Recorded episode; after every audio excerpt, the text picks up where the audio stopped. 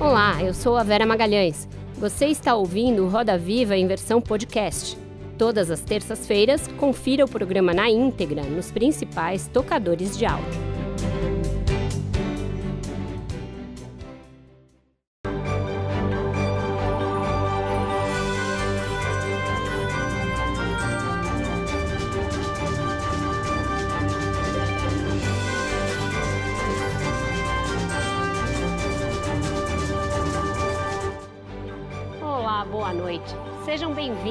Roda Viva. Estamos ao vivo para todo o Brasil pela TV Cultura e emissoras afiliadas e conectados ao mundo pelo UOL e pelas nossas plataformas digitais. Para que serve o orçamento da União, dos estados e dos municípios? Você acompanha a elaboração e a execução das peças orçamentárias? É no orçamento que são definidas as políticas públicas que vão impactar a vida de todos nós mas a transparência e o debate em torno da definição do gasto público são cada vez menores. Hoje, o orçamento da União virou uma peça mais voltada à fidelização de deputados e senadores que praticamente se tornaram proprietários dos recursos públicos. O nosso entrevistado desta noite é, embora ainda muito jovem, um dos maiores especialistas do Brasil em contas públicas. Fundou, com um grupo de outros jovens economistas, a instituição fiscal independente, que acompanha com lupa as muitas pedaladas que governo e Congresso têm feito com esses recursos nos últimos anos. Os alertas a respeito do desajuste fiscal pelo qual o Brasil passa lhe valeram petardos recentes do ministro da Economia, Paulo Guedes. E ele não se limita a mostrar que a conta não fecha. Com um grupo de formuladores de várias áreas, ele organiza um livro mostrando o que precisamos fazer para sair do fundo do poço. A reconstrução do Brasil nos, a reconstrução o Brasil nos anos 20 sairá em fevereiro pela editora Saraiva. Para traduzir o economês e mostrar que responsabilidade fiscal não é um conceito vazio, mas uma pré-condição para que o dinheiro público chegue de fato a quem mais precisa, está hoje no centro do Roda Viva o economista e diretor executivo da IFE, Felipe Salto. Economista e mestre em administração pública pela Fundação Getúlio Vargas, comanda na instituição fiscal independente uma equipe encarregada de analisar medidas que possam contribuir para o crescimento econômico e a geração de empregos. A esse órgão do Senado também cabe propor iniciativas destinadas a aumentar a transparência nos gastos do governo. Para ele, o corte nos gastos não prioritários do governo federal poderia contribuir para aliviar a situação da parcela menos favorecida favorecida da população, incluindo os 27 milhões de brasileiros que vivem abaixo da linha de pobreza, segundo dados do Centro de Políticas Sociais da FGV. Para entrevistar o Felipe Salto, nós convidamos Adriana Fernandes, repórter especial e colunista do jornal O Estado de São Paulo, Alex Ribeiro, repórter especial do jornal Valor Econômico, Henrique Gomes Batista, coordenador de Economia e Internacional do jornal O Globo em Brasília. João Vilaverde, jornalista, escritor e professor da FGV São Paulo. E Thaís Herédia, analista de economia da CNN Brasil. Contamos ainda com os desenhos em tempo real do nosso Paulo Caruso. Boa noite, Felipe. Obrigada por ter aceitado o nosso convite e estar com a gente aqui essa noite. Boa noite, Vera. Olha, eu quero dizer que é um prazer poder estar aqui esse que é o principal programa de entrevistas da televisão. Sempre fui fã, assisti. Então, estou à disposição de vocês hoje para discutir orçamento. Afinal de contas, o orçamento deveria ser o ápice do processo democrático. É a partilha do bolo. Exatamente. Então vamos começar falando da última dessas é, esquisitices que aconteceram, que foi a PEC dos precatórios. O último relatório mais atualizado da IFE fala que pelo menos 420 bilhões será o estoque de precatórios gerado pela PEC aprovada no Senado, é, podendo ser ainda mais. É, você acha que o futuro governo vai ter de rever esse plano que vai até 2026 de ir rolando os, os precatórios e você vê alguma possibilidade de o Supremo julgar essa PEC inconstitucional e por fim a essa, esse jeitinho que foi dado pelo Congresso e o governo? Deixa eu lhe dizer, Vera, essa questão dos precatórios, o que é um precatório? É uma despesa que o governo deveria ter pago, caloteou numa primeira vez e a justiça então manda pagar. Um aposentado, um recurso de um Estado, uma empresa, um banco, não importa. A justiça mandou pagar. Então, não pagar é o calote do calote. Agora, nós fizemos a conta para tentar mostrar um pouco essa bola de neve. Né? O ano que vem, por exemplo, o orçamento tem 89,1 bilhões de precatórios e sentenças judiciais inscritos. Cresceu muito, é verdade. Passou de 56 bi para 89,1. Qual é a ideia dessa PEC, essa mudança na Constituição Federal? É dizer o seguinte: nós vamos pagar 44 bilhões, o resto só Deus sabe quando. Então, isso vai se acumulando ao longo do tempo, incidindo correção, inflação, somando também os novos fluxos que vão surgir nos anos seguintes, de modo que é como uma bola de neve descendo a montanha. Sim. A nossa conta é que isso pode chegar a 420,9 bi em 2026. E aí você acha que tem alguma chance do Supremo falar, olha, não dá para fazer isso, é inconstitucional, tem que pagar?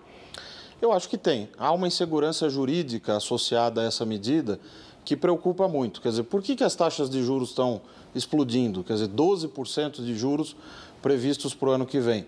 Até janeiro a gente tinha 2%, pegando a taxa básica só para simplificar. O mercado é quem tem poupança para financiar o governo. Quer dizer, como o governo tem despesas que não são cobertas por receitas, que a gente chama de déficit, então ele precisa pegar emprestado de quem tem poupança. O mercado diz o seguinte: com essa insegurança jurídica, em que eu não tenho certeza nem se uma despesa que a justiça mandou pagar vai ser paga, então o governo eu te empresto, mas eu exijo um juro muito mais alto.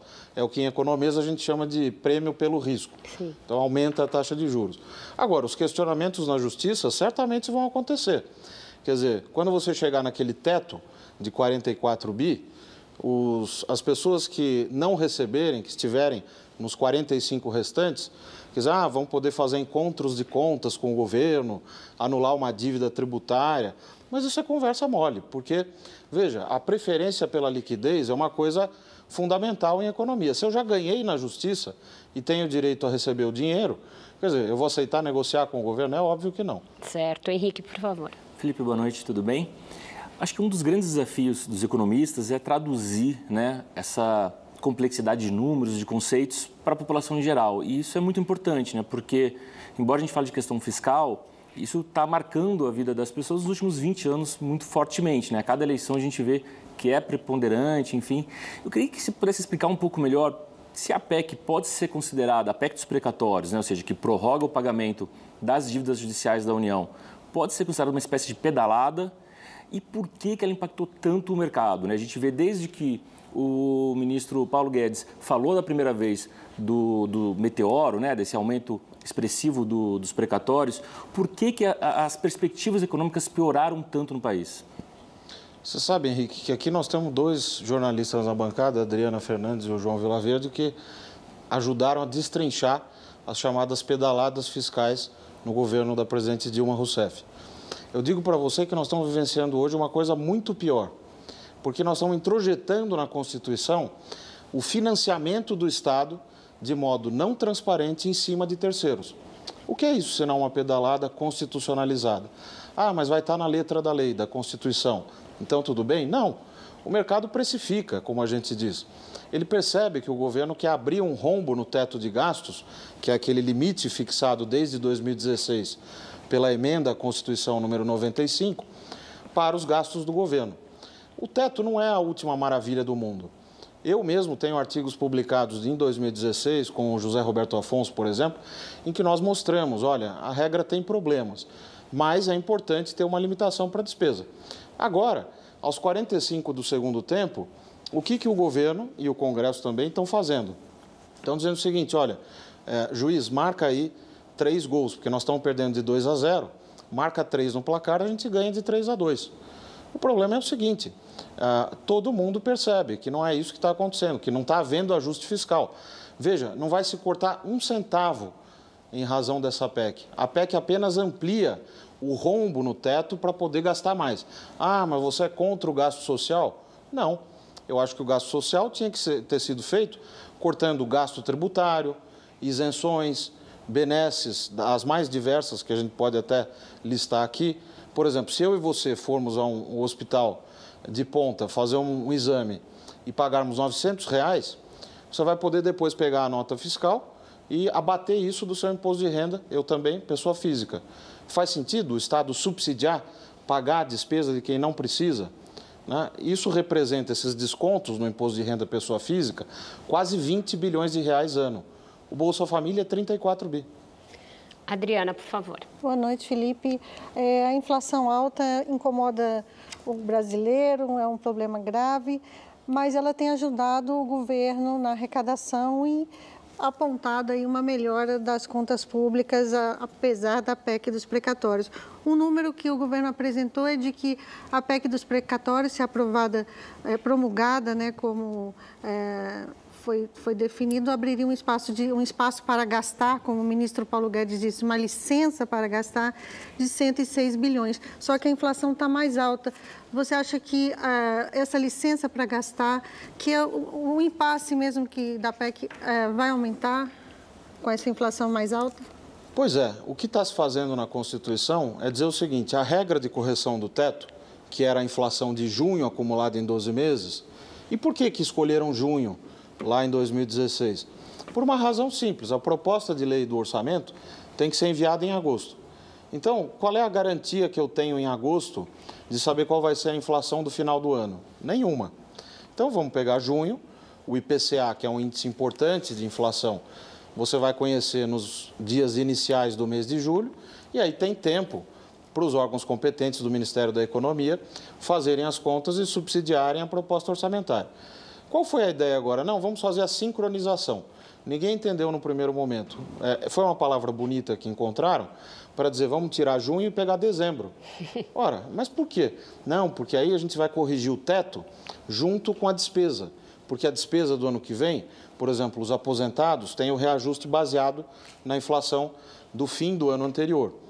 A verdade é o seguinte: se você pegar o acumulado de 17, 18, 19 20 e 21 com a projeção, e aí é que está o truque, porque ainda não se sabe a inflação do fim desse ano, deve ficar acima de 10% pelas projeções da instituição fiscal independente, é, você tem um ganho, uma subida no teto, o teto fica mais longe das nossas cabeças, em cerca de 70 bilhões. A nossa conta é diferente do governo. Aqui em primeira mão, nós estamos fazendo as contas, ainda é um cálculo preliminar, mas o nosso número está em torno de 70 bilhões. Isso somado com os precatórios, o calote que nós explicamos, né, isso vai dar um volume de espaço no teto, no orçamento para gastar, de cerca de 116 a 117 bilhões. Ocorre o seguinte, Adriana, é que o governo está dizendo, olha, mas não se iludam com esse 106 bi, no caso deles, né? porque uma boa parte disso vai ser comido pela inflação justamente porque o gasto social cresce pela inflação, as aposentadorias, etc, etc, etc. A verdade é o seguinte: pelas nossas contas preliminares, quando a gente pega esse ofício que foi enviado pelo Executivo à Comissão Mista de Orçamento, que são os parlamentares ali tratando de discutir o orçamento, né? Esse ofício do governo diz o seguinte: a despesa previdenciária, se a gente comparar com a da IFE, vai ficar 17 1,7 bilhões diferente. Quer dizer, a nossa despesa está mais baixa que a do governo. Parece haver aí uma superestimativa. Por que, que o governo está fazendo isso? Previdência mais pessoal, né? 17,7. Ah, porque provavelmente ele quer tentar esconder esse espaço que vai ter derivado da aprovação da PEC. Tentar fechar as torneiras para que ah, aquele vazamento permitido, controlado, para financiar o gasto social seja único. Agora, eu digo para você, quando você abre a caixa de Pandora, ou melhor dizendo, quando você tira a pasta de dente do tubo, você não coloca mais de volta. Então, nós vamos ter uma baita expansão fiscal. É claro que os estímulos que foram dados ao longo da crise da Covid no ano passado e nesse não vão se repetir no ano que vem. Então, uma coisa pode anular a outra, mas é toda uma confusão feita ah, inclusive com pouca transparência, né? não tem memória de cálculo das contas, a modelagem, etc., para abrir é, esse espaço para gastar. Então, agora é o governo tentando superestimar gasto obrigatório e o Congresso tentando dizer, olha, está muito alto esse número. Só que dessa vez, Adriana, diferentemente do que aconteceu com o orçamento de 2021, em que houve reestimativas para baixo pelo Congresso, Previdência, por exemplo, estava prevista em 704,96 bilhões. O relator do orçamento de 2021 mandou revisar para 690, só que sem base técnica para subsidiar essa revisão, com amparo de parte do Ministério da Economia, que auxiliou nessa matéria. Agora vai ser diferente, porque se nós pegarmos o nosso cenário, é claro que tudo é projeção e tem uma incerteza, de fato há uma diferença importante entre o número que o governo projeta e o número que a instituição fiscal independente vem mostrando. Certo. João, por favor. Boa noite, Felipe. É, a gente está falando, enquanto a gente está conversando aqui, a gente tem quase 14 milhões de pessoas buscando emprego e não encontrando. A inflação nesse contexto está em 11%. Então, você tem as pessoas sem renda, buscando renda e gastando mais para comer, andar de carro, andar de ônibus. É, há uma demanda social reprimida monumental. Quando o governo fala, vou fazer essa PEC dos precatórios para poder gastar mais com o social no ano que vem, uma parte considerável da população fala: puxa, por favor, me dá esse dinheiro. No entanto, a maior parte do dinheiro não vai ser necessariamente usado com o tal Auxílio Brasil, o nome que, que se dê. Que nível de transparência há sobre a destinação do recurso que vai ser aberto para o ano que vem? E associado a isso, dava para fazer um aumento de gastos de política social sem precisar esculhambar com o teto de gastos? É, excelente pergunta, porque olha, pelas nossas contas, o último número que o governo tem dito é que ele quer pagar 415 reais para 17 milhões de pessoas. Quer dizer, já tem no orçamento do ano que vem 34,66 bi que eram do Bolsa Família, um programa consagrado, bem avaliado pela academia, não só no Brasil, mas lá fora também, um programa de combate à miséria, de combate à pobreza. O Auxílio Brasil, isso é um capítulo à parte, mas é importante dizer, ele tem uma multiplicidade de benefícios dentro do Auxílio Brasil, inclusive com critérios de meritocracia. Imagina você colocar critérios de meritocracia dentro de um auxílio que é para combater a miséria. Né? Mas, do ponto de vista fiscal, quanto custaria? Pela nossa conta, 84,7 bi. Como você já tem 34,7, né? 34,66, hum. você precisa de 50 bi. Ah, mas não dava para fazer 50 bi cortando despesa. Olha, eu mostrei há vários meses, e nós pusemos isso em relatório da Instituição Fiscal Independente, vale dizer que a IFE não dá recomendação de política. Não está na lei que criou a IFE a prerrogativa para dar recomendação, faça isso ou faça aquilo. Só que a gente analisa as coisas que estão na mesa uhum. analisa o cardápio, né? Não dá sugestão para o chefe, mas analisa aquilo que oferecerem. Então, uma das coisas que estava na mesa era o seguinte: se você é, fizesse um corte de despesa de custeio do governo, que estava em 114,8 bi, são as discricionárias, tem investimento ali dentro também, etc. Mas você conseguiria ali cortar 11 bilhões. Aí você tinha de 16 a 17 bilhões do chamado Fundef, que é o Fundo da Educação lá dos anos 90, uhum. que era para colocar as crianças na escola, etc. Então, 17 com 11, 28. Esse volume de recursos, mais algum ajuste que eventualmente se pudesse fazer, por exemplo, redirecionando emendas parlamentares, metade das emendas já vão para a saúde. Você podia colocar a outra metade para o gasto social, já que essa era a emergência. Você chegaria rapidamente em 37 a 38 bilhões de reais. Uhum. Ou seja, daria para dobrar o programa Bolsa Família. Ah, mas não chega em 50. Ora, eu estou aqui discutindo uma solução que resolve 70% do problema.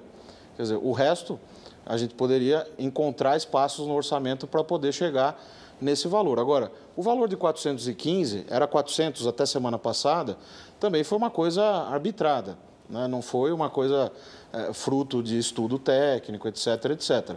O que eu acho que precisa ficar claro, João, é que responsabilidade, responsabilidade social e responsabilidade fiscal com dinheiro público, elas têm que andar de mãos dadas.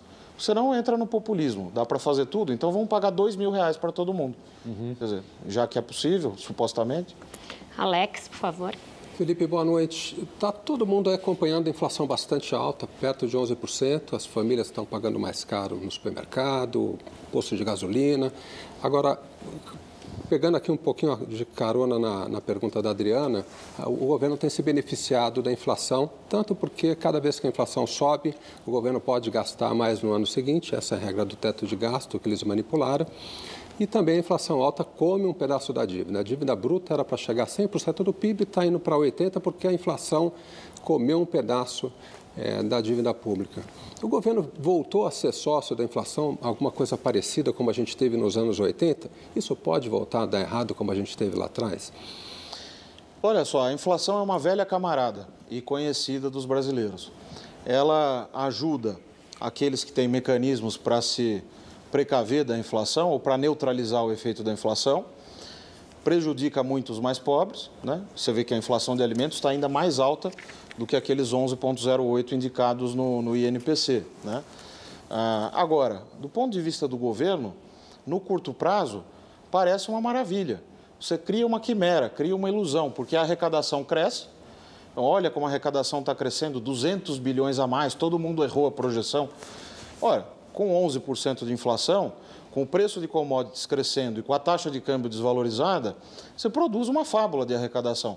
Agora, isso se desmancha no ar como tudo que é líquido. Né? E a dívida PIB também é, é, acaba sendo beneficiada. Por quê?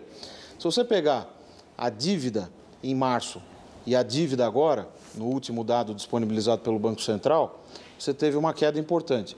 Nós estamos com 83% do PIB. Né? Por que, que isso aconteceu?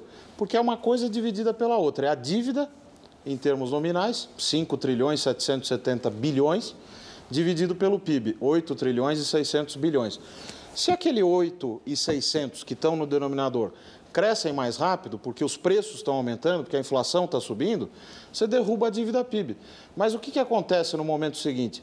Como o Banco Central ainda funciona nesse país, e aparentemente está funcionando bem, ele aumenta a taxa de juros para aumentar o custo do crédito, para segurar o consumo, o investimento e derrubar essa inflação.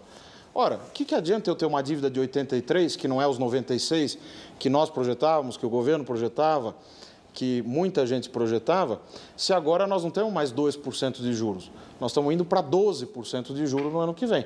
Então, é muito importante a gente esclarecer isso.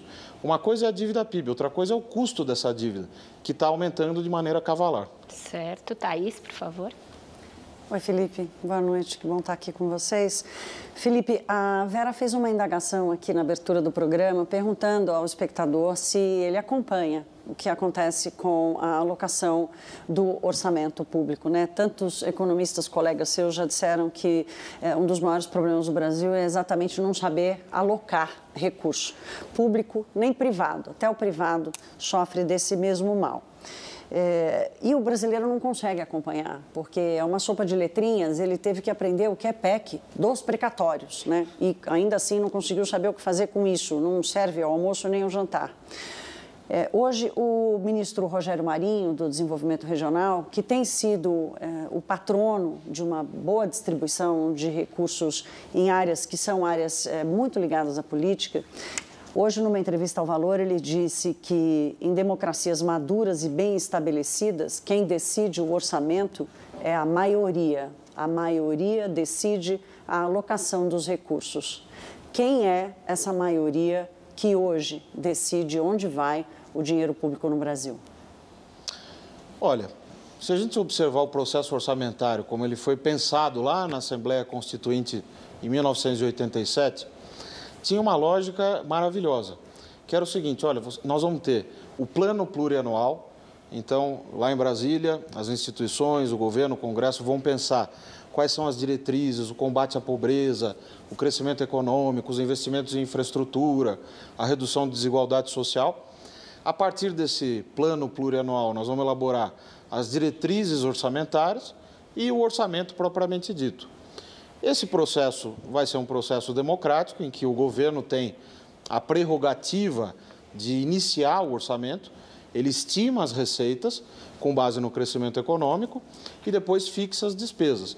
E aí o Congresso vai debater para eventualmente pensar mudanças de políticas públicas, para aprimorar essas políticas, etc, etc. Agora, o que está acontecendo? Nós estamos vendo o orçamento sendo capturado por certos grupos de interesse. Isso não é novo. É que agora está mais evidente por causa do teto de gastos, que é uma restrição orçamentária para valer. É, esses grupos são é, grupos privilegiados do empresariado, de setores específicos que ganham incentivos, isenções, desonerações, e não se avalia Quer dizer, são 4% do PIB, 4 pontos percentuais do PIB. Nós estamos falando de uma fábula, né? 300 bilhões de reais que vão para esses chamados gastos tributários. Quase 10 vezes o programa Bolsa Família. Então, o orçamento está sendo capturado. O pouco de espaço que sobra, você tem 93% de gasto obrigatório, 7% discricionário, não obrigatório. Aí se dá uma disputa ferrenha, que entra todo esse debate das emendas de relator, das mudanças que o próprio executivo propõe, o Congresso discute. Então, eu diria para você que nós temos hoje um processo orçamentário que precisa de uma reforma urgente, uma modernização do processo orçamentário. Então a gente para por aí, mas retoma nesse gancho no segundo bloco, depois de um rápido intervalo. Já já.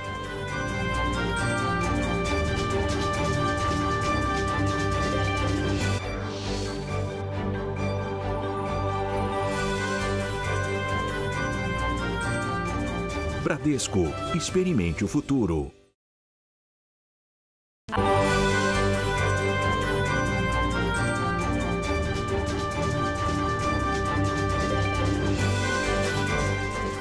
Estamos de volta com o Roda Viva, que hoje recebe o economista e diretor executivo da IFE, Felipe Salto. Felipe, eu queria retomar de onde a Thaís parou, a captura do orçamento por certos grupos. E esse chamado orçamento secreto, né, como ficou aí é, conhecido, mecanismo de emendas do relator, que na verdade não são do relator. O relator é um laranja que distribui emendas geralmente para aliados do governo. Parece ter sido um mecanismo que veio para ficar e que garantiu uma maioria que o governo Bolsonaro até então não tinha. Você imagina que qualquer presidente eleito no ano que vem vai conseguir acabar com esse mecanismo ou ele realmente veio para ficar? Pois é, a Constituição Federal diz o seguinte, artigo 166. Como é que os parlamentares podem emendar o orçamento? Se houver uma anulação de gasto ou então a correção de um erro ou omissão. São essas duas únicas alternativas que a Constituição previa.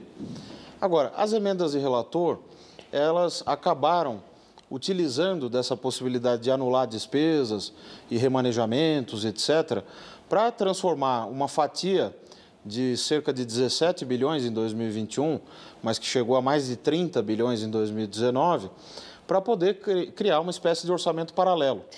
Né? O Estadão revelou isso, etc., e outros jornais foram eh, identificando e aprofundando. Mas uma coisa que é importante saber é o seguinte: numa democracia tem que haver aquilo que a gente chama de checks and balances, a, a, a relação entre os poderes, um dá um passo, o outro responde, e a relação num presidencialismo de coalizão como é o nosso, entre o presidente da República, as áreas do executivo e os parlamentares, acaba envolvendo o orçamento. Agora, isso pode ser feito de maneira republicana ou não republicana. E essa é? Essa é essa não atual... republicana, porque fere o princípio da impessoalidade. Quer dizer, não se sabe como é que esse recurso está sendo distribuído. Por que, que a Santa Casa do município X ganhou mais que a Santa Casa do município Y? Porque há um parlamentar ali que é mais próximo do governo? Pode ser. Ou pode ser que o governo tenha usado um critério socioeconômico, quando, como manda a lei. Então, há aí uma brecha de legislação e está se aproveitando é, dessa brecha. Certo, a roda está aberta. Adriana. É, Salto, pelo que eu entendi, são 20 bilhões a mais para gastar é, na sua conta do que a conta do governo. Isso vai dar para o governo fazer, o governo e as lideranças ah, que o apoiam do Centrão para fazer todo, tudo que está programado aí de olho na eleição, porque esse orçamento de 2022, toda essa discussão da PEC está muito vinculada com ah, o ano eleitoral e a tentativa do governo de chegar competitivo em 2022. Pois é, esse espaço adicional ele está muito atrelado ao cálculo da inflação para o fim desse ano. A gente sabe que a inflação deve fechar o ano em torno de 10%. A nossa conta atualmente é 10,4%, tem gente no mercado com 9,9, etc. Mas que vai, a minha pergunta é se vai dar para fazer, botar tudo dentro. Hoje o Congresso, a Câmara é, parou para discutir o fundo eleitoral 5 bilhões e 700, que também ah, querem, é, querem acomodar esses 5 bilhões e 700. Tem outras demandas, tem o reajuste dos salários dos servidores prometido pelo presidente, o Vale Gás, o Vale Diesel, é, além de outras demandas é, mais pontuais. Vai vai dar para acomodar tudo isso? Olha só, tem muito mais espaço do que os números do governo estão mostrando. E até é, isso é importante de se dizer, porque aqueles 17,7 bilhões que eu comentei, a diferença entre a projeção de gasto previdenciário e, de, e com o pessoal, né, com servidores, em relação ao do governo, isso se soma ainda a 10,9 bi de diferença do teto. O teto calculado pela IF está mais alto, em 1 trilhão 683 bilhões em relação ao do governo, por conta da inflação também. De modo que o saldo líquido dessas coisas, né, incluindo também o efeito da inflação nas outras despesas obrigatórias, como o benefício de prestação continuada, etc., isso vai produzir uma diferença, uma sobra, entre aspas, que pode servir para todas essas finalidades ou para aumento de despesa discricionária, né? depende de como o Congresso vai operar em relação a essas projeções, de 26 a 36 bilhões de reais.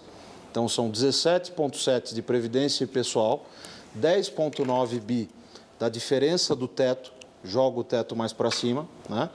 E o restante, 8 bilhões, que são as outras despesas obrigatórias todas, cuja diferença em relação à projeção do governo soma 8 bi. Felipe. 36 bi. Então, de 26 a 36. Felipe, queria voltar um pouco no ponto, que, voltar à questão da PEC dos precatórios, que é um tema muito complexo, é muito difícil para a gente traduzir isso. E no primeiro bloco você já demonstrou que não é verdade que você precisa da PEC para aumentar gastos sociais. Você podia ter feito escolhas e encaixar o aumento do gasto social dentro das regras do orçamento. A PEC parte da premissa do, do ministro que ela foi necessária porque houve um meteoro, ou seja, um aumento de despesa excepcional não prevista. Eu queria saber duas coisas. Se realmente é um meteoro, se era não previsto, e segundo, a gente fala muito do número de quanto vai ser o espaço fiscal para 2022, ano eleitoral.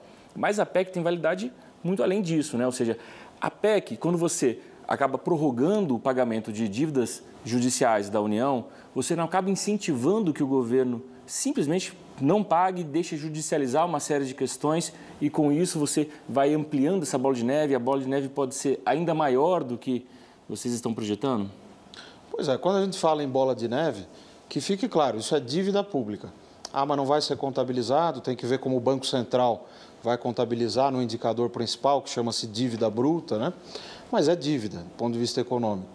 Agora, a grande preocupação é que houve uma gestão temerária dos precatórios.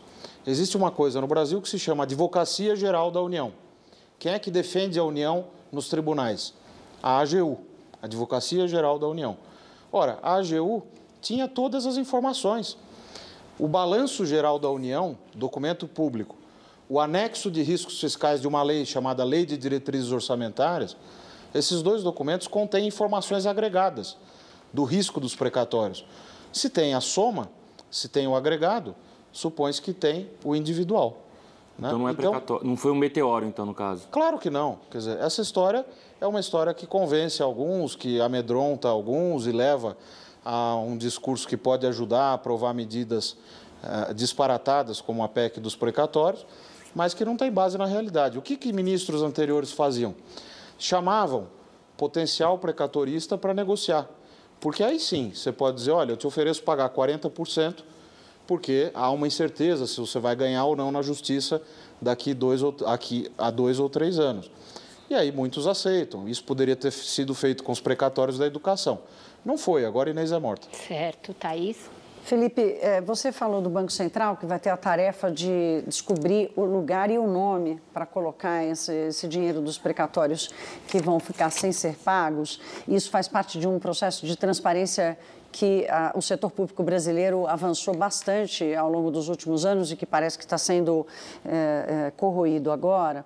É, mas esse mesmo Banco Central, o presidente do Banco Central, Roberto Campos Neto, ele tem amenizado as críticas à, à, situação das contas públicas no Brasil. Acha que o mercado exagera, que os jornalistas exageram, que você exagera, a IFE exagera, colocam muito uma coisa é, muito é, acima da realidade. Então, eu queria ouvir o seguinte: o que, o que tem de picuinha, o que tem de pessimismo, o que tem de cautela, o que tem de realismo nessa leitura? É, na sua concepção, que coloca o presidente do Banco Central é, meio que dizendo: olha, vocês estão exagerando, a situação não é tão ruim assim? Pois é, quando nós vamos aos documentos oficiais do Banco Central, como a ata das reuniões, o relatório de inflação, a preocupação com a questão fiscal, a questão das finanças públicas, do desequilíbrio, está muito presente. Acho que até na última decisão, em que os juros aumentaram para 9,25% ao ano, como você sabe bem, isso estava ainda mais evidente. É óbvio que existe um jogo de forças e de discursos, né? o Banco Central tem autonomia desde 1999, agora a questão da independência, mas a gente tem que ir nos relatórios oficiais. E ali está muito clara a preocupação com o fiscal. E eu acho que o Banco Central está correto, por isso que ele está subindo os juros. Quer dizer, se você tem uma política fiscal destrambelhada, como é que nós temos, um desmonte do Estado brasileiro, é isso que está acontecendo. Porque se você não é capaz de economizar um centavo numa medida de 116 bilhões, que abre um rombo em cima das nossas cabeças de 116 bi, não tem um centavo de corte. Quer dizer, que política fiscal liberal, austera é essa? Não tem nada disso. Quer dizer, não é nem desenvolvimentista nem liberal. É fiscalmente desequilibrado. Felipe, a gente está falando aqui de PEC dos precatórios. Quem nos acompanha sabe, PEC, proposta de emenda à Constituição. O governo está mexendo na Constituição do país para deixar de pagar precatório e pagar mais com gasto social e emenda de relator. Mas semanas atrás, a gente estava falando de outra PEC, do mesmo ministério, aprovada no mesmo Congresso, que era a PEC emergencial, que foi o apelido que o, o ministro Paulo Guedes deu. E na época que aprovou, isso, a gente estava no meio da segunda onda, 4 mil pessoas morrendo por dia todos os dias, aquela segunda onda que o próprio Ministério da Economia disse que o risco era baixíssimo de acontecer, erraram. Naquele contexto, a PEC emergencial, quando passou, foi vendida pelo governo como a maior reforma de institucionalidade fiscal em 30 anos e tudo mais. Mas semanas depois já está fazendo a PEC dos precatórios. Quer dizer, está mexendo muito na Constituição o tempo todo, lidando o tempo inteiro com questões fiscais, mas parece que não se resolve. Onde que você acha que está o problema, então? Pois é, do ponto de vista histórico, março desse ano foi hoje de manhã, na verdade, né? E hoje de manhã nós aprovamos, março de 2021, como você bem disse, a chamada PEC emergencial a emenda à Constituição número 109. Nós estamos aprovando emendas à Constituição como quem escreve em papel de pão, a toque de caixa. A solução da PEC emergencial, ou como ela era vendida, era o seguinte: olha, o teto tem um risco alto de estourar, o plano B do teto, que estava previsto na emenda 95 em 2016, que eram os gatilhos, né, medidas automáticas de ajuste, não podiam, segundo o governo, eh, ser acionados. Então, propôs-se uma nova regra. Olha, quando a despesa obrigatória subir muito, quanto? Ultrapassar 95% da despesa total primária, né? sem contar os juros, aí a gente aciona os gatilhos. Ora, eu me lembro muito bem da discussão. Nós mostramos que matematicamente isso era uma regra absurda, porque a despesa obrigatória está em 93%. Quer dizer, você quer acionar os gatilhos? Coloca 92, não 95. 95, para você ultrapassar, você vai ter que ter uma despesa de custeio tão baixa que o Estado para. Então, nós colocamos isso na Constituição. Agora vem a PEC dos precatórios para dizer, olha, o problema não foi resolvido, pessoal, vamos fazer uma nova mudança na Constituição. Uhum. Só que agora nós estamos na iminência de um ano eleitoral. E as forças políticas, como é numa democracia, estão funcionando. E estão chegando as demandas por recursos, por despesas, como disse a Adriana. O ministro Paulo Guedes, quando ele assumiu, quando o governo Bolsonaro iniciou, ele assumiu com a promessa de zerar o déficit primário logo no primeiro ano. A gente está vendo que o problema fiscal não foi, não foi resolvido. Qual que foi o problema? É culpa, o governo tem a culpa nisso? Foi a pandemia? O que, que aconteceu nesse tempo todo? Eu acho que o governo fez duas coisas importantes. A primeira terminou a reforma da Previdência, cujo mérito, a meu ver, é muito grande do presidente Michel Temer, da equipe daquela época, de senador Tasso Gereissati, relator Samuel Moreira, o Congresso também mexeu bastante naquele texto e garantiu a reforma né, paramétrica que estava ali parada há muito tempo, a idade mínima, etc. E a gente já vê efeitos na evolução dos benefícios de aposentadoria concedidos. O segundo, a segunda coisa positiva que o Ministério da Economia fez foi congelar salários, exceto militares que tiveram aumento embutido naquela lei de 2019 da reforma da Previdência dos Militares. Ali se chamou aquilo de reestruturação de carreiras, na verdade era o aumento do soldo, um aumento dos salários, vamos falar o português claro. Então, o congelamento de salários dos servidores civis e a reforma da Previdência foram as duas medidas positivas, e só. O resto, nós estamos vivendo o efeito da inflação na arrecadação, o efeito da inflação na dívida. Faltou, Alex, a meu ver, algo mais estrutural. Quer dizer, como é que nós vamos fazer com que o teto, que é uma placa de velocidade dizendo o seguinte, não ultrapasse 120 por hora. Só que o pé está na tábua. Você está correndo a 200 por hora. Ah, mas o gasto desacelerou, etc. Mas o teto preconizava uma desaceleração muito maior. Então, ou bem você caminhava para rediscutir o arcabouço fiscal de uma maneira civilizada, olha, vamos manter uma limitação do gasto, mas vamos fazer esse ajuste ou aquele. Você está propondo mudar o teto? Acho... Não, eu não proponho mudar porque, do ponto de vista da instituição fiscal independente, a gente não dá recomendação. Agora, eu acho que esse era um caminho possível. Não tem que interditar o debate. Tem gente séria, por exemplo, o Guilherme Tinoco e o Fábio Jambiage, que dispensa apresentação. É, o Fábio Jambiage está propondo, é, em 2019, texto para discussão do BNDES, fazer o seguinte: vamos criar uma espécie de subteto para investimento. É gente séria que está falando isso. Agora, deixou-se tudo para a última hora, e aí, quando essa discussão cai no Congresso, nessa forma da PEC dos precatórios, tudo se transforma no, numa coisa em que a motivação é puramente abrir o espaço em 2022. De 2023 em diante, a gente vê. É, você falou no primeiro bloco que é, a PEC dos precatórios é muito pior que as pedaladas e que é uma pedalada constitucional. No entanto, a gente viu um auê naquela ocasião por parte do Tribunal de Contas da União e do próprio Congresso. A Dilma chegou a sofrer impeachment é, com a alegação de um problema fiscal e agora existe uma complacência absoluta. O TCU, inclusive, ajudou a construir esse puxadinho aí que virou a PEC dos precatórios. O que explica esses dois pesos e duas medidas da parte do TCU e do Congresso? Vera, nós temos uma espécie de herança do burocratismo português que é o seguinte: olha, uma legislação resolve, faz uma emenda, faz um projeto de lei. Disso a gente é craque, escreve muito bem essas coisas. Agora, não adianta você dizer o seguinte: ah, agora não é pedalada porque estamos colocando na Constituição. É do mesmo jeito, tanto que o mercado está precificando como tal. Você não encontra um economista que defenda a PEC dos precatórios, né? Se for sério, se conhecer contas públicas, etc., não vai defender.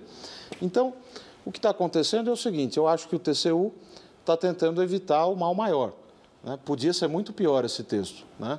Agora, o TCU vai agir quando tiver que agir, passando pelas decisões do colegiado, vai. é uma corte de contas. A IFE, por sua vez, pode agir de maneira mais imediata, mais contemporânea aos fatos. Por isso que a gente é sempre o chato na sala.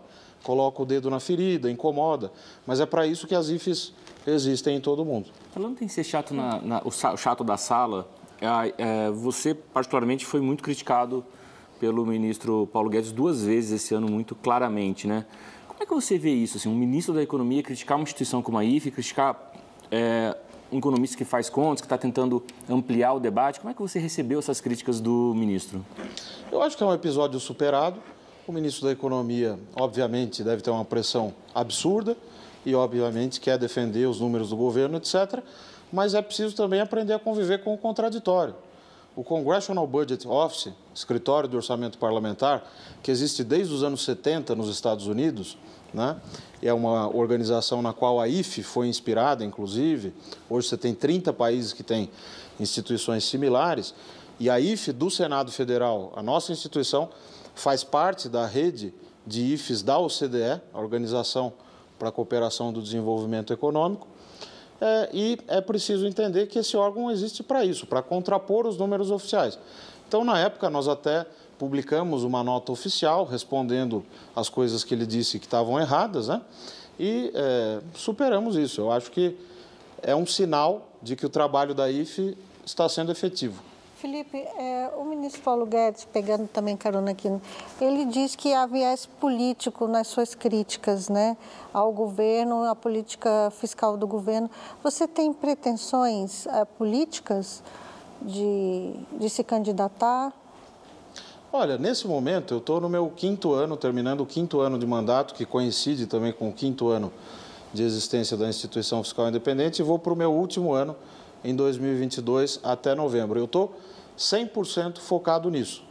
Eu acho que o meu objetivo agora é fazer uma boa transição, dialogar com o presidente do Senado e as lideranças para que a gente consiga dar continuidade ao trabalho que foi feito e até abrir espaço para aprimoramento. Estamos discutindo um planejamento estratégico também da instituição. Afinal, foi uma inovação que nasceu em 2016 junto com o teto de gastos.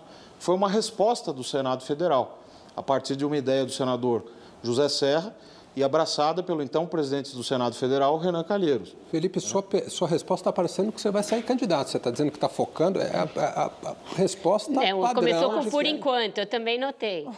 Pois é, eu acho que não. Eu estou totalmente focado nesse trabalho da IFE.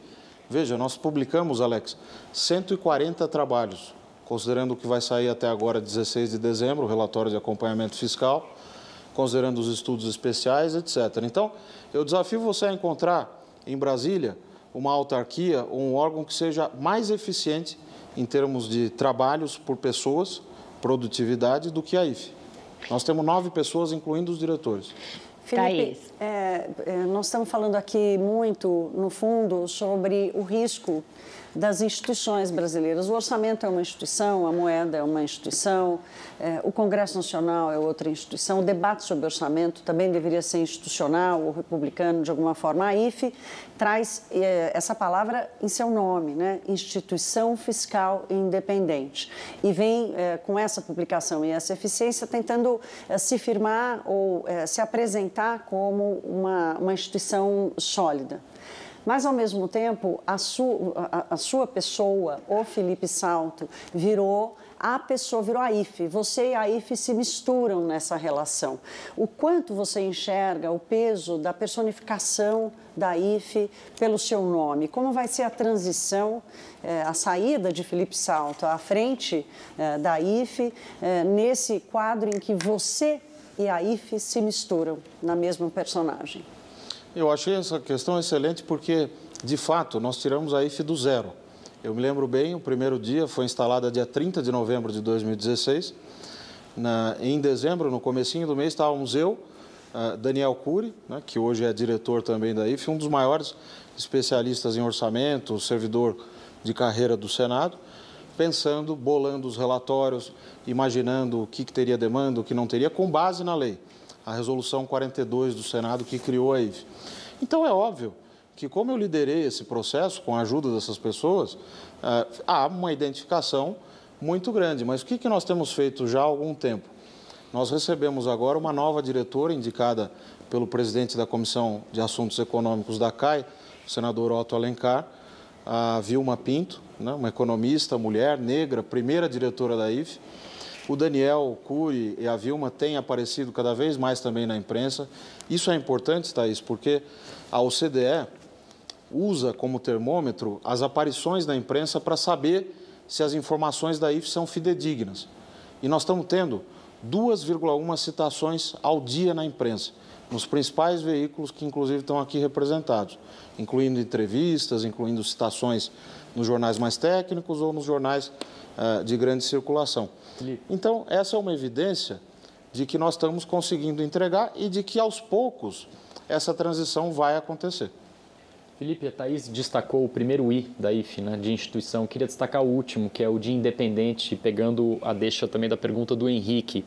É, com cinco anos de IFE, já tivemos dois governos federais de contato com a IFE. Né? O governo Michel Temer e agora o governo Jair Bolsonaro. É, e essas críticas do ministro Paulo Guedes nesse ano, acho que escancaram esse ponto que eu quero trazer da independência. Como que é e como poderia ser a relação de uma instituição independente na sua relação com o Executivo, com o Ministério da Fazenda, que agora está Ministério da Economia, daqui a pouco volta? Pois é, como sempre foi. Na época do ministro Meirelles, eu me lembro bem, foi o primeiro ministro com o qual nós convivemos, a, a IFE conviveu, né, o início do, do, dos trabalhos da instituição. Ele, democraticamente, como também muito educado, como sempre, nos recebeu no Ministério. Eu lembro bem que o Mansueto Almeida era um dos secretários e o Rachid, Jorge Rachid, da Receita Federal. Os três, né, o ministro Meirelles, os dois, e nós da IFE. E ele ouviu atentamente, parabenizou pelo trabalho, disse que o que precisasse de informação do Ministério da Fazenda ou do Planejamento estaria à disposição, etc, etc. Então, foi uma postura republicana e a partir de então nós sempre tivemos excelente relação com os técnicos. Pode perguntar para quem você quiser da Receita Federal, da Secretaria de Orçamento Federal ou da Secretaria do Tesouro Nacional. Todos respeitam muito o trabalho da IFE. A IFE recebeu agora, ah, nos últimos dias, o primeiro lugar, Alex, no prêmio do Tesouro Nacional. Quer dizer, trabalho nosso, com econometria, sobre os efeitos da reforma administrativa. Então, ah, essas picuinhas que eventualmente acontecem, elas passam e as instituições vão ficar. Esse é o meu objetivo, é quando sair da IFE, a IFE vai continuar. Tenho certeza que vai. Certo, com isso, então a gente encerra o nosso segundo bloco, vai para mais um breve intervalo e volta já já com a entrevista com o economista Felipe Salto.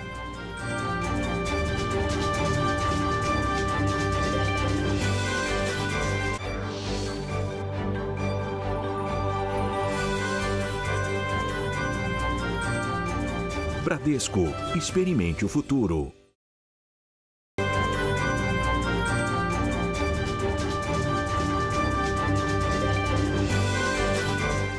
Estamos de volta com a entrevista com o economista Felipe Salto. Felipe, a gente está falando aqui, descrevendo um quadro de descontrole fiscal. Depois de um, período aí de sucessivos governos que demonstraram alguma preocupação com essa questão. No governo FHC, com a criação da Lei de Responsabilidade Fiscal e outras decisões, os governos Lula, os primeiros, aí teve o governo Dilma que foi empichado justamente por uma questão fiscal e depois uma retomada dessa preocupação no governo Temer. Como você classificaria o governo Bolsonaro Guedes do ponto de vista fiscal? Você já usou a palavra destrambelhado. E eu queria é, saber como você vê os primeiros passos da campanha de 22 com esse assunto. Tem alguma chance de esse voltar a ser um assunto que preocupe os candidatos e os seus economistas? Vera, eu acho que nós não estamos caminhando para um quadro de insolvência. O próprio governo, um tempo atrás, falava que o país estava quebrado ou coisa do tipo. Isso não acontece por uma razão simples. Nos anos 80, na crise da dívida, etc., acontecia que o financiamento da dívida dependia muito de recurso externo. Hoje isso não acontece. Por razões tortas, nós temos uma situação no balanço de pagamentos, as transações que os brasileiros fazem com o resto do mundo, bastante controlada um nível de reservas internacionais elevado. Então, não é o caso de se falar em insolvência do Estado brasileiro. Agora, é uma situação fiscal preocupante porque nós temos que pensar o seguinte: o Estado gasta uma fábula. Nós estamos falando de uma carga tributária de 33% a 34% do PIB, mais o endividamento que se faz para pagar os gastos que não são cobertos por impostos, multas e taxas. E a percepção da população lá na ponta é de que os serviços estão muito ruins. Ah, mas muito pessimista isso, porque de fato houve avanços. Houve. A Constituição de 88 colocou o Sistema Único de Saúde como integral e universal. Isso não é pouco. É por isso que a gente conseguiu enfrentar a crise pandêmica como conseguiu, apesar do negacionismo do governo e de posturas que todos conhecem. Né? Então, eu acho que o desafio central na área fiscal é melhorar a qualidade do gasto público. Nós temos que começar a avaliar as políticas públicas, uma palavra bonita em inglês que é o accountability, mas que nada mais é do que a responsabilidade com o dinheiro público. Tem que prestar conta, não dá para sair gastando 30, 40, 50 bilhões de reais em programas que não são avaliados ex ante e ex post. Então, você tem que criar projetos pilotos. Olha, vamos fazer tal projeto na área da educação com base num estudo de caso, uh, numa localidade que conseguiu ter sucesso, melhorou indicadores. O mesmo vale para todas as políticas. Mas você vê essa preocupação nas campanhas, pelo que a gente já começa a ver de debate por parte dos principais formuladores econômicos dos candidatos? Olha, eu tenho visto as entrevistas dos formuladores ou daqueles que estão sendo cogitados uh, para esse papel e me parece que o assunto sempre aparece. A responsabilidade fiscal, a preocupação com o teto. Você não vê hoje nem o pessoal mais à esquerda dizendo que vai abandonar o teto. Dizem que vai precisar ter uma regra fiscal. Porque percebem que o Estado não para de pé se ele não tiver com as contas organizadas. É, esse é o ponto fundamental. Felipe, você falou um pouco da situação internacional, queria fazer uma comparação. Né? A gente vê hoje muitos integrantes do governo falando que esse descontrole da inflação no Brasil não seria um problema nosso, que vários países do mundo estão vivendo isso, os Estados Unidos estão vivendo uma situação muito crítica de inflação.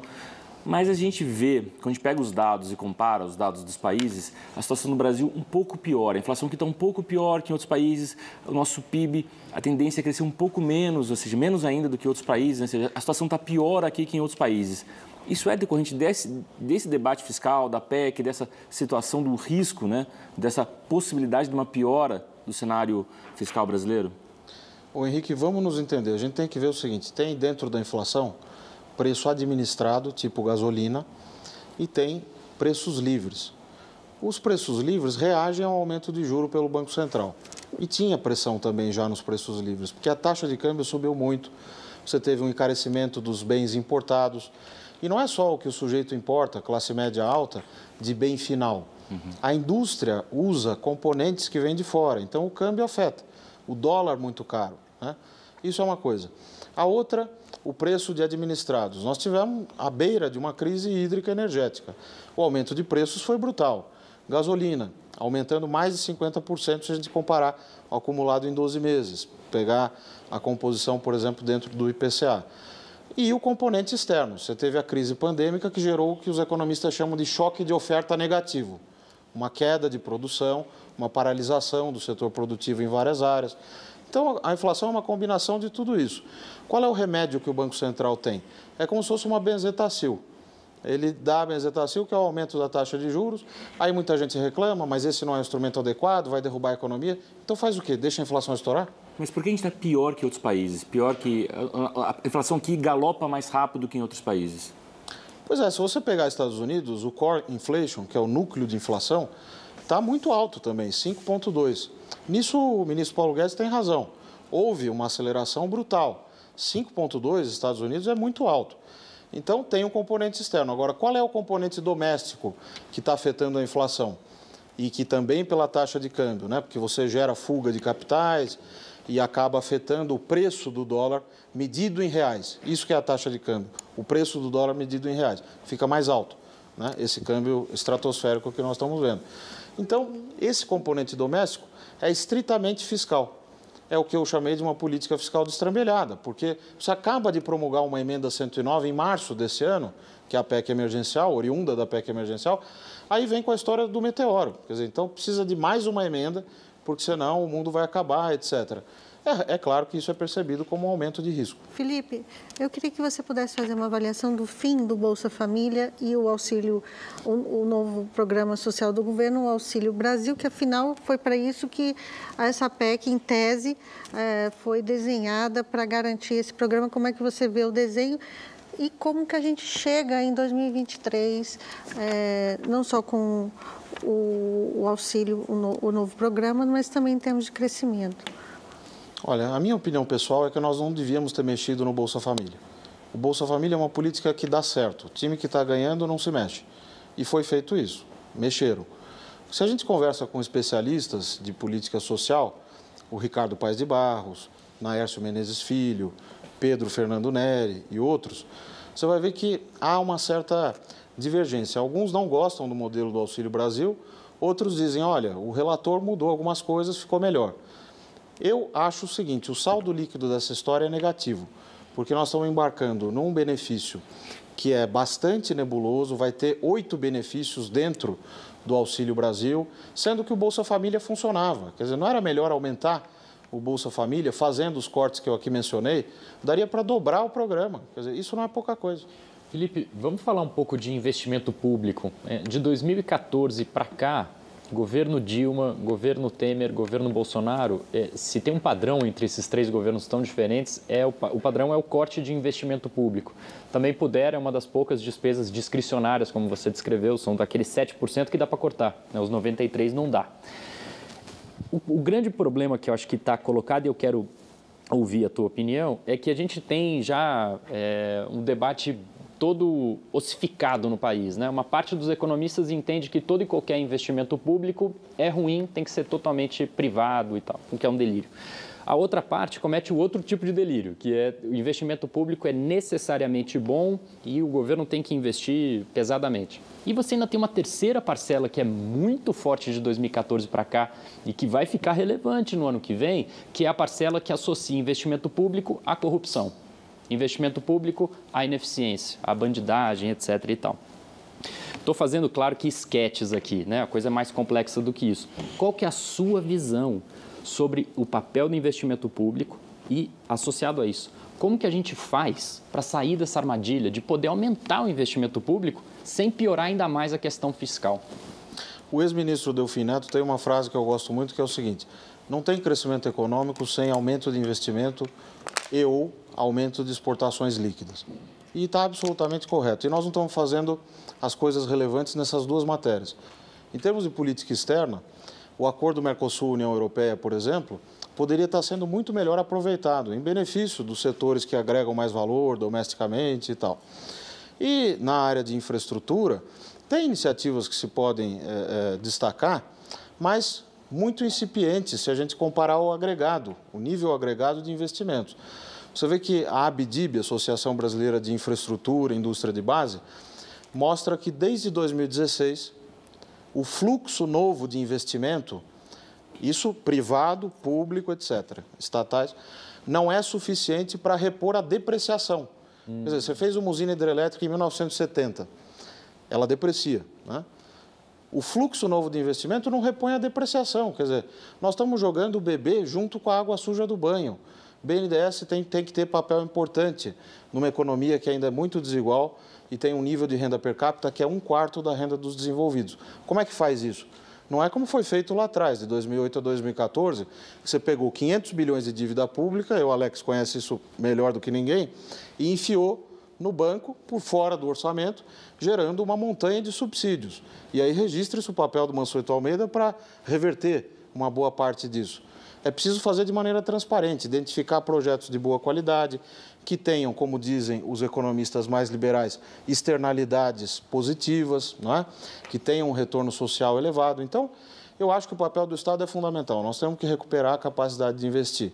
Só que, ao lado disso, tão ou mais importante é a questão social. E nós estamos pecando nisso também. Felipe, eu te achei muito tranquilo sobre a eleição do ano que vem, achando que o mundo político, eleitoral, vai resolver tudo, os candidatos vão, vão resolver, mas tem muita gente preocupada aí com uma volta ao cenário que a gente teve em 2002, né?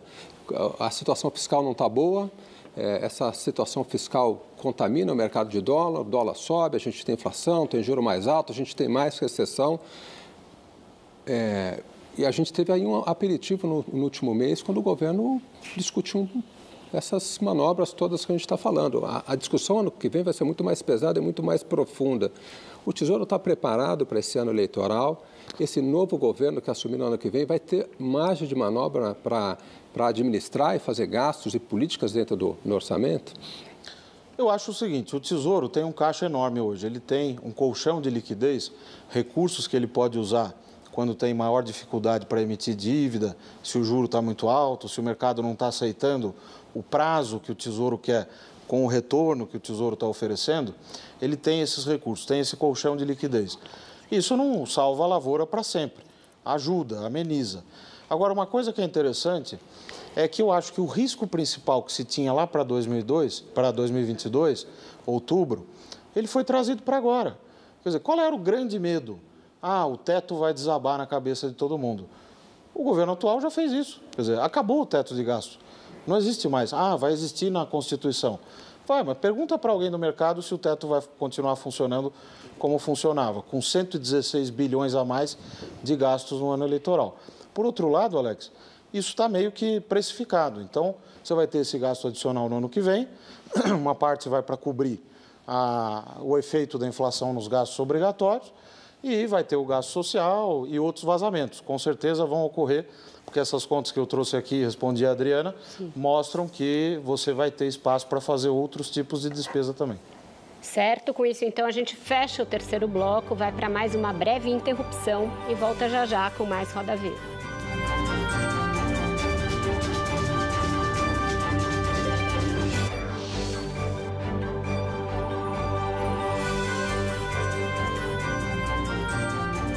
Bradesco. Experimente o futuro.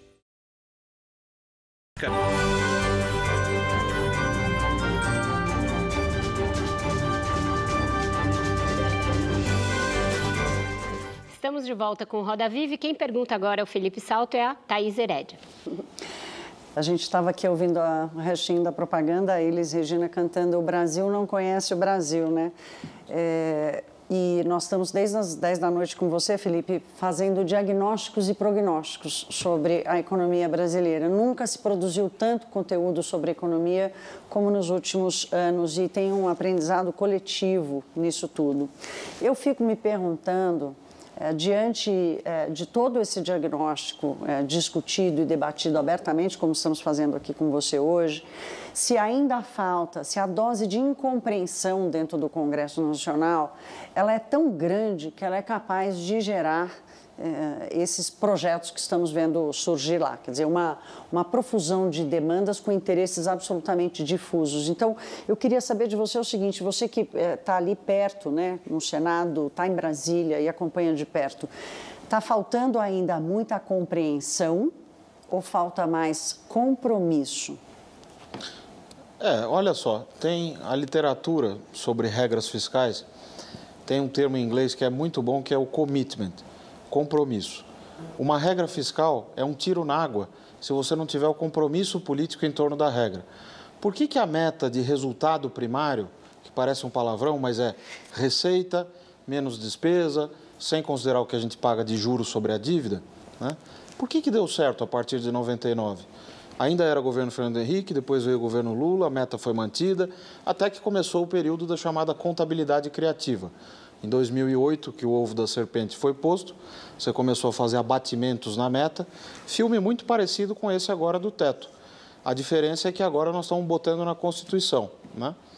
Mas funcionou, por 10 anos pelo menos, uma meta que reduziu a dívida pública em relação ao PIB, inclusive era muito criticada por alguns setores, porque era excessivamente fiscalista, reduzia muito a dívida, etc. Funcionou, foi mantido por um governo de centro e por um governo mais à esquerda. Então, eu acho que o desafio é o compromisso político, mas o executivo, Thaís, tem um papel muito grande num contexto em que o modelo eh, presidencialista, como é o do Brasil, a força do presidente ou da presidente da República é muito grande.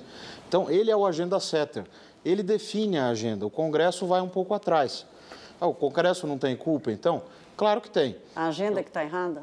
Eu acho que a agenda não é que está errada, mas ela está sendo mal articulada. Aqueles postulados que o ministro da Economia colocava lá no início, etc., tinha coisas que você dizia, olha, isso está certo, ele está apontando para a responsabilidade fiscal. Só que a realidade de Brasília e do Congresso é muito mais difícil. Você tem que pôr o projeto embaixo do braço e conversar com os parlamentares, dizer o que eles ganham, o que eles perdem, por que, que é importante fazer o ajuste, quer dizer, o que, que vem lá no fim do arco-íris, né? Ou depois de toda a tempestade, da dificuldade de fazer o ajuste, por que, que é melhor? Porque nós vamos ter mais crescimento, mais crescimento vai gerar mais renda, mais emprego.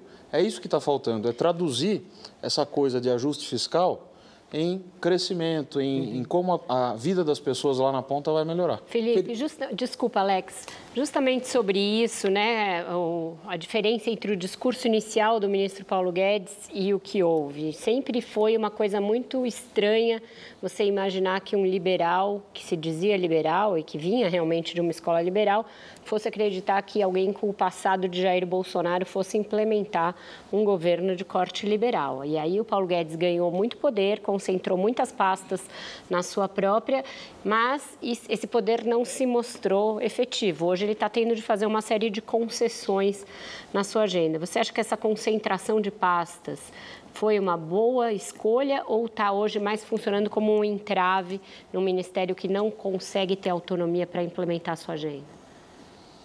Eu acho que foi um erro, porque Estados Unidos, a gente adora comparar com Estados Unidos, lá o escritório de orçamento é ligado direto à Casa Branca.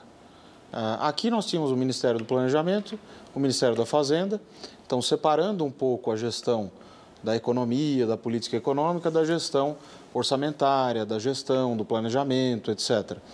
É, quando você une tudo isso, a estrutura ficou muito grande. é difícil você saber quantas secretarias, subsecretarias, coordenadorias, diretorias tem ali embaixo e quantas é, políticas públicas que estão ali. Todo o Ministério da Indústria e Comércio ali dentro também. Então, eu acho que não foi uma boa. É a segunda vez que se faz isso com a ministra Zélia no governo do presidente Collor e agora. Eu acho que as experiências de um Ministério do Planejamento e um Ministério da Fazenda funcionaram melhor. Até porque quando você tem um presidente que consegue fazer uma boa articulação e coordenar os seus ministros, você pode ter uma boa divergência ali dentro. É o caso Serra Malan, né, que, é muito, que é clássico, onde tinha um mais desenvolvimentista, o outro mais ortodoxo, mais liberal, e aquilo convivia bem. Quer dizer, surgiu uma proposta de lei de responsabilidade fiscal da pasta mais desenvolvimentista, com auxílio da outra pasta, da Fazenda. Então, eu prefiro, acho que funciona melhor separado.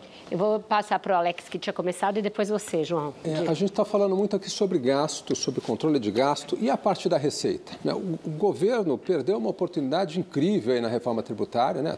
O ministro Paulo Guedes com uma obsessão em, em recriar a CPMF, não tratou ali, não tratava de é, resolver o problema de justiça mesmo. Os mais ricos, boa, boa parcela não paga imposto, não paga imposto sobre dividendo, advogados de grandes escritórios, consultores, a, a, a alíquota para essa, essa, essas profissões é ridícula. É, e para você fazer o ajuste fiscal que é necessário para equilibrar, você é muito grande. Não tem uma parte que é da receita e o governo não perdeu uma oportunidade de fazer alguma coisa nessa área, de tão preocupado com a CPMF que ficou? Perdeu, Alex. O projeto de lei número 2337, de iniciativa do Executivo, tinha muitas coisas positivas. Quer dizer, você reinstituía a tributação sobre a distribuição de lucros e dividendos, ajustava a alíquota na pessoa jurídica, que hoje é alta. Se você pegar a tributação na pessoa jurídica hoje, a chamada PJ, é comparável à média da OCDE, 34%. Então, o que, que você ia fazer? Reduzir um pouco essa tributação no imposto de renda pessoa jurídica e subir, é, compensar, mais do que compensar do ponto de vista arrecadatório, na tributação de lucros e dividendos. Mas aí o que, que aconteceu? É exatamente o que eu estava dizendo em teoria, agora me permito aqui exemplificar. A má articulação. Quer dizer, na Câmara, o projeto entrou uma bicicleta e saiu um camelo. Quer dizer, saiu deficitário. Nós publicamos um texto, a nota técnica número 49 da IF, eh, até de autoria da Vilma Pinto, nossa diretora, que mostra o seguinte: você vai ter uma perda no ano normal de 15 a 20 bilhões de reais por ano. Aí o que, que o, relator, o senador Ângelo Coronel, no Senado Federal, fez? Ele percebeu que aquilo virou um monstrengo e, obviamente, a matéria não vai andar. Então, tributário é muito difícil. Lembra que o Bernard Api, que é um dos maiores conhecedores do assunto, lá no governo Lula, quando o governo tinha popularidade elevada, não conseguiu avançar. E o projeto era bom. Né? Agora, a PEC 45 resgata um pouco algumas ideias lá. Mas o projeto do API estava redondinho, era tava. dava para tinha um certo acordo ali, não teve uma certa vaidade do governo de ter uma própria proposta em, em vez de caminhar com o que já tinha lá? Eu acho que faltou uma diretriz clara, porque você lembra que o ministro Paulo Guedes, legitimamente, Paulo Guedes, ele estava lá para isso, etc., defendia, vamos desonerar a folha de todo mundo e fazer uma nova CPMF, que era o Cash Flow Tax, né, que tem um nome bonito e tal, mas era a CPMF, Imposto sobre Transações. É, e ficou nisso muito tempo, né? perdeu tempo com isso. Então, em vez de colocar todas as fichas, assim que aprovou a reforma da Previdência, numa das propostas em tramitação, por exemplo, a PEC 45, ficou perdendo tempo com Sim. essa discussão anódina. Diga, João. Felipe, no último bloco você mencionou brevemente o BNDES. Acho que é importante a gente falar do BNDES. Né? Nos últimos 10 anos, só para pegar um recorte de 10 anos, o BNDES foi super inflado no governo Dilma Rousseff, com mais de 500 bilhões de reais de recursos de todos nós aqui, né? é, do Tesouro Nacional para o BNDES, emprestar de forma subsidiada. Aí a gente teve o início do revertério. O BNDES foi desinflado no governo Michel Temer pagando o que devia ao Tesouro. E agora a gente não escuta mais falar do BNDES, nem para inflar, nem para desinflar, parece que ele não existe. É, qual que é o papel que o BNDES tem que ocupar é, nos próximos anos, na tua avaliação? Pois é, o BNDES, é, a meu ver, tem um papel fundamental. Eu acho que política industrial, política de subsídio, política de investimento, todos os países fazem. É, vê o que a Merkel anunciou na Alemanha como plano de saída para a crise. Só que tem uma diferença: escolhe projetos que têm externalidade positiva alta. O que, que significa isso? Quer dizer, é um projeto que vai gerar um retorno tão grande que compensa o custo do subsídio, só que ele tem que estar no orçamento, uhum. tem que ser discutido no Congresso. Não dá para você ficar enfiando despesa, como fizeram de 2008 a 2014, no orçamento, sem discutir. Olha, por que, que nós estamos dando uma taxa de 3% a 4% para as pessoas comprarem caminhão? Faz sentido? Não era melhor colocar esses recursos do BNDES em grandes projetos de infraestrutura, que têm retorno social grande, que podem é, catapultar, motivar, alavancar os investimentos privados? Eu acho que é por aí. Adriana, Ô, Felipe, eu queria voltar à minha pergunta sobre crescimento. Por que, que o Brasil não cresce e como a gente chega em 2023 diante de toda essa política aí, não só do governo, como do Congresso, como a Thaís falou, é uma, uma, uma, política de é, não, expansão de gastos e agora a gente está vendo uma segunda onda que é de renúncia. Né? O presidente já assinou com mais renúncia é, aí para buscar apoio político também nas eleições. Como que a gente chega em 2023? Olha, eu acho que o crescimento econômico continua sendo o objetivo fundamental. Até me permita, Adriana, falar um pouco do livro que nós vamos publicar no que vem, até os três organizadores, por uma felicidade, uma coincidência, estão aqui hoje, que é a Laura Carpusca, economista, o João Vilaverde e eu. Nesse livro, Reconstrução, o Brasil nos anos 20, nós estamos exatamente pensando isso. Como é que o Brasil volta a crescer?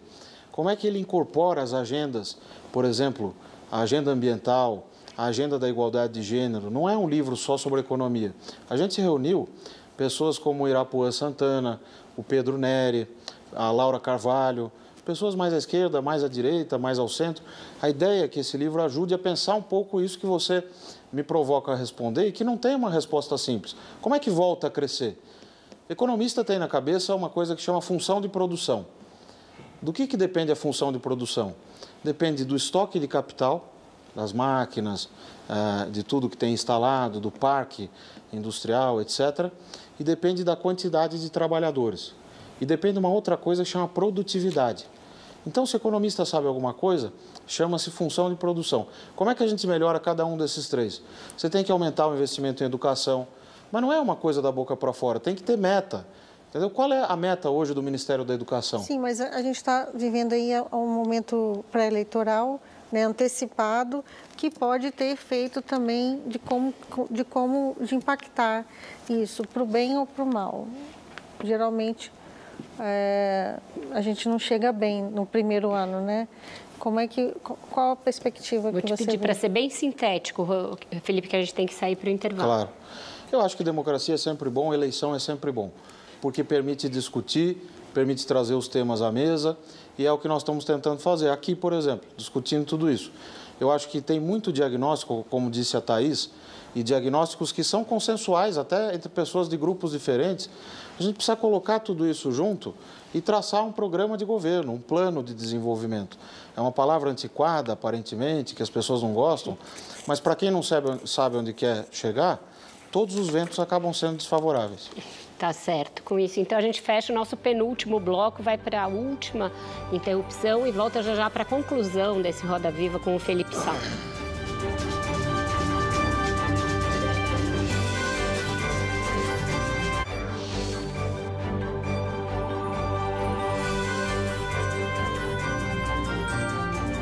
Bradesco. Experimente o futuro.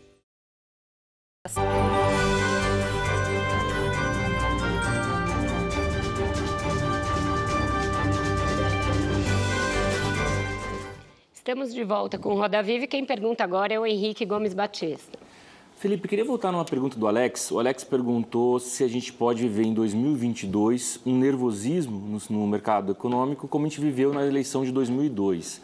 Só queria perguntar mais como é que você vê esse cenário. Né? A gente vê, por exemplo, o ministro Paulo Guedes, que chegou a criticar o fato de filho de porteiro estar tá fazendo universidade, hoje falando que a gente tem que preocupar com os pobres, que a gente precisa aprovar a PEC para aumentar o Auxílio Brasil. Como é que você vê o cenário? Você acha que em 2022 o governo Bolsonaro vai ser o governo populista, vai defender essas teses mais populistas e todos os outros candidatos, inclusive candidatos de esquerda, defendendo responsabilidade fiscal. Responsabilidade fiscal dá voto agora no Brasil, você acha? Já é um governo populista, na prática. A PEC dos precatórios concretiza isso, cristaliza isso de uma maneira muito evidente.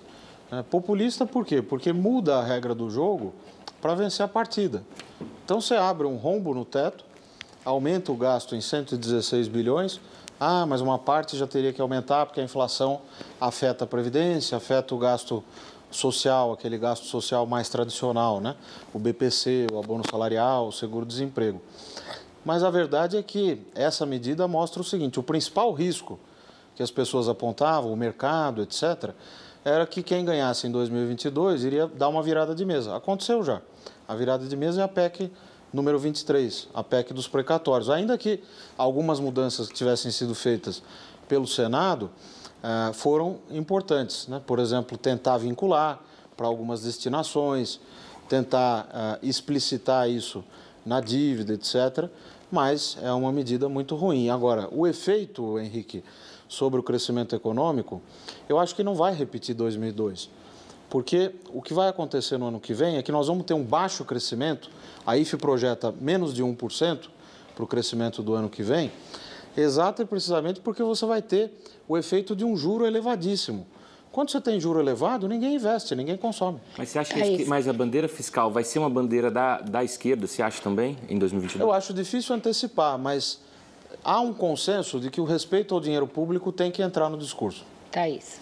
Felipe, é, para quem está assistindo a gente aqui, está ouvindo de um lado o FMI dizendo que políticas de austeridade vão prejudicar a saída da pandemia, com uma ressalva de nota pé que para o Brasil não vale, porque afinal de contas a gente já estava mal parado nisso. Você falou agora há pouco que é, todo mundo gosta de comparar o Brasil com os Estados Unidos. Qual é o modelo que a gente pode usar para comparar o Brasil, de onde a gente está hoje, para onde a gente quer? Para a Argentina sabemos que não é, para o Chile dificilmente. Você tem algum modelo eh, em que você olha e fala, devíamos fazer aquilo ali?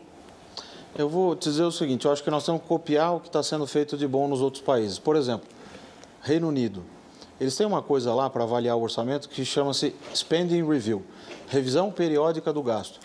Então, Vamos cortar a despesa? Vamos. Mas nós vamos avaliar antes. O abono salarial está dando certo? O BPC está dando certo? Tem jeito mais eficiente de fazer isso? Avalia. Se a conclusão for não, você corta isso ao longo do tempo. Fazer isso para cada centavo do dinheiro público gasto. Dá trabalho? Dá. Mas essa é uma proposta con concreta, é uma modernização do processo orçamentário. Um economista, Hélio Tolini, que é hoje um especialista foi do FMI, inclusive, um especialista em orçamento muito importante no país, diz o seguinte: nós temos que ter um quadro fiscal de médio prazo. Não dá para ficar, Thaís, discutindo o orçamento no piloto automático. É um processo inercial. A gente está discutindo para o ano que vem 7%. Os outros 93% estão dados. Sim. Quer dizer, isso é muito ruim. Felipe, em relação às privatizações, é, é, um daqueles campos em que o Paulo Guedes previu trilhões e trilhões e até agora nada aconteceu.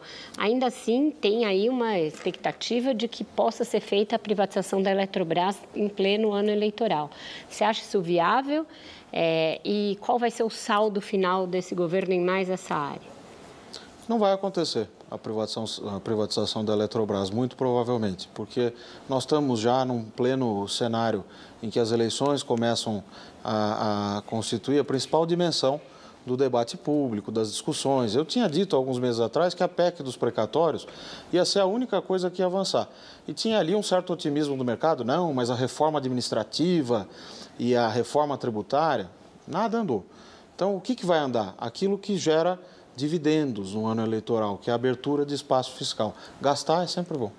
E, mas a privatização nesse aspecto, se fosse bem sucedida, poderia gerar uma receita. Você poderia ajudar. Eu acho que ali também faltou uma coisa que é comum em muitas, em muitas uh, áreas do governo, que é uma diretriz clara e projeto e pessoas certas nos lugares certos. Uns pequenos detalhezinhos. Pois é. Diga, Alex. Felipe, é, a gente falou aqui muito do governo federal, mas os estados e municípios estão acumulando um superávit altíssimo esse ano. Eu nunca vi estado e município acumular esse resultado e não gastar. O que, que a gente pode esperar o ano que vem e o que, que vai se entregar né, em termos de governos para os governos que vão ser eleitos no ano que vem? Eu vou te dizer, Alex, mais despesa porque a receita dos estados e municípios está aumentando pela mesma razão que a da União. Você tem o ICMS bombando, o ISS, que é municipal. Por quê? Porque num contexto de inflação, o preço aumenta, tudo aquilo que circula, que é transacionado, aumenta. Então você tem mais arrecadação.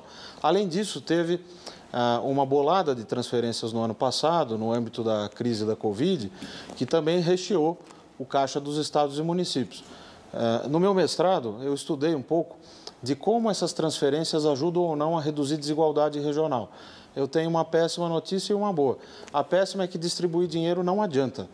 A boa é que se você direcionar, mas isso for de alguma maneira direcionado à educação e ao investimento, pode dar algum resultado. Felipe, você mencionou populismo. É, diferentes ministros né, é, de diferentes colorações partidárias e, e, ideológicas nos últimos 20, 30 anos, eles sempre ficaram marcados pelo não. Né? Isso é muito associado ao economista. Não pode, não pode, não pode, não pode. Você mencionou Bolsa Gás, Bolsa Diesel, Bolsa Caminhoneiro, é, é auxílio emergencial e tudo mais. Quem está assistindo fala, puxa, eu preciso de tudo isso. Se isso é populismo, populismo é bom. Por que, que não pode? Né? No entanto, o que a gente está vendo no governo atual é muita gente dizendo que ó, pode sim, pode sim, vamos abrir o teto de gás, pode bolsa, pode isso, aquilo, tal, tal, tal. Que bomba é essa que fica para 2023? Eu acho que o principal legado negativo vai ser o seguinte: uma desorganização do Estado. Em todas as áreas, mas na minha, que é a fiscal, onde eu estudo, e orçamento, isso está muito evidente. Quer dizer, o processo orçamentário está de ponta cabeça. Quer dizer, onde já se viu alguns ministérios terem que pedir para o relator geral do orçamento que deveria coordenar apenas um processo alocativo de, de questões de correção, etc., eh, etc., do orçamento, o executivo pedir para o relator para encaixar alguns gastos.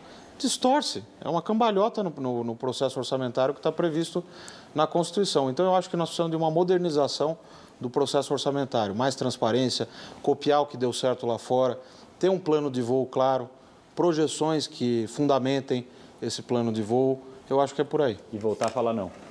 Exatamente. Felipe, eu queria tocar mais nesse, que você pudesse aprofundar um pouco mais esse impacto das emendas de relator, que tudo indica vão continuar gordas em 2022 para a gestão orçamentária. Você falou um pouco, mas elas também estão muito, elas ficaram muito associadas à questão da corrupção, né? É, o Congresso aparentemente está fazendo vista grossa à opinião da, da população que é tem se mostrado contrária a essas emendas quando elas são melhor entendidas né, pelo, pela população.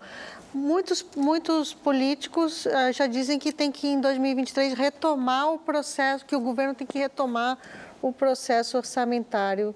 É, o que dá para tirar desse suco aí? Eu acho o seguinte, olhando o processo orçamentário desde os anos 80, houve uma evolução muito grande. Só para lembrar uma coisa, nos anos 80 a gente tinha dois orçamentos. O ex-ministro Mailson da Nóbrega sempre lembra isso. O orçamento monetário, que era Banco Central e Banco do Brasil. O Conselho Monetário definia, era um assembleísmo no Conselho Monetário, representantes de sindicato, de empresário, etc.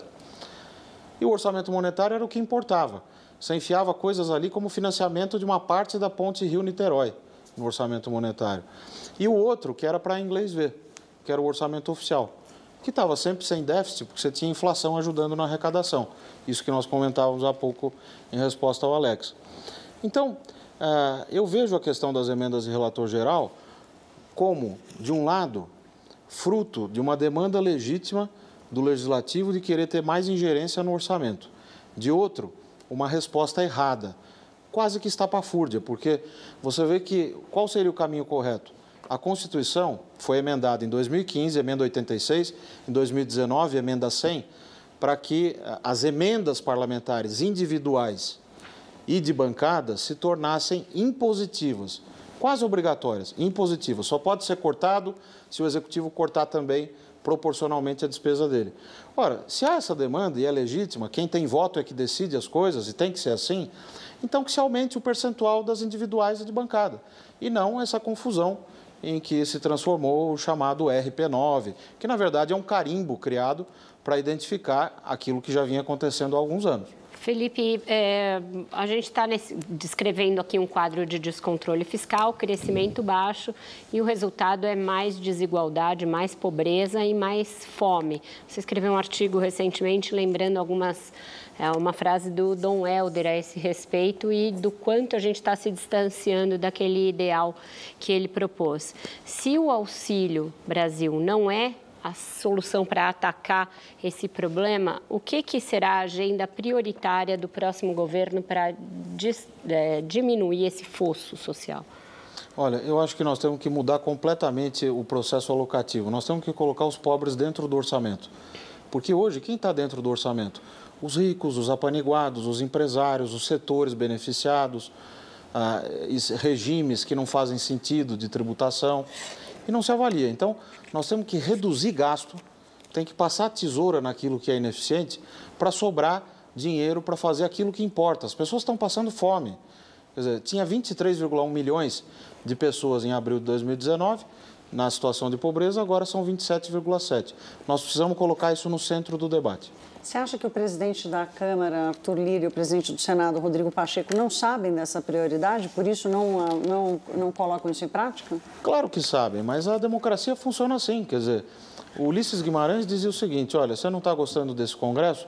Espera o próximo. Ele reflete a sociedade. Então, nós temos que trabalhar, do ponto de vista técnico, para mostrar cada resultado da medida tomada, das medidas que são tomadas ou prometidas. É isso que a gente precisa discutir. Certo nosso tempo chegou ao fim. Agradeço demais a você, Felipe, por essa entrevista. Também essa bancada que é PHD. Adriana Fernandes, Alex Ribeiro, Henrique Gomes Batista, João Vilaverde, Thaís Herédia e Paulo Caruso. Agradeço sobretudo a você pela sua audiência. Orçamento secreto, calote em precatórios, estouro do teto de gastos. Todos esses fatos podem parecer umas maquinações bem distantes do seu dia a dia desconectadas dos problemas concretos que você enfrenta, como a inflação de alimentos, o preço dos combustíveis. Mas é a previsibilidade fiscal e a responsabilidade de não se rolar dívidas e não se gastar muito mais do que se arrecada que vão fazer com que o país consiga planejar os gastos sociais em educação, em saúde, em infraestrutura, para atacar essa desigualdade o desemprego, o crescimento baixo, tudo isso que nos condena década após década ao atraso e à pobreza. Esses temas precisam ser enfrentados pelos candidatos nas próximas eleições e traduzidos de forma eficiente aos eleitores, para que eles cobrem os eleitos nos governos, nos legislativos. Vocês ficam agora com o Senhor Brasil. O Roda Viva volta na próxima segunda-feira, dia 20, com. Anota aí. Caetano Veloso aqui no centro da roda. Será a primeira entrevista do cantor, compositor e ícone brasileiro ao programa desde 1996. É imperdível, né? Que fala. Até lá.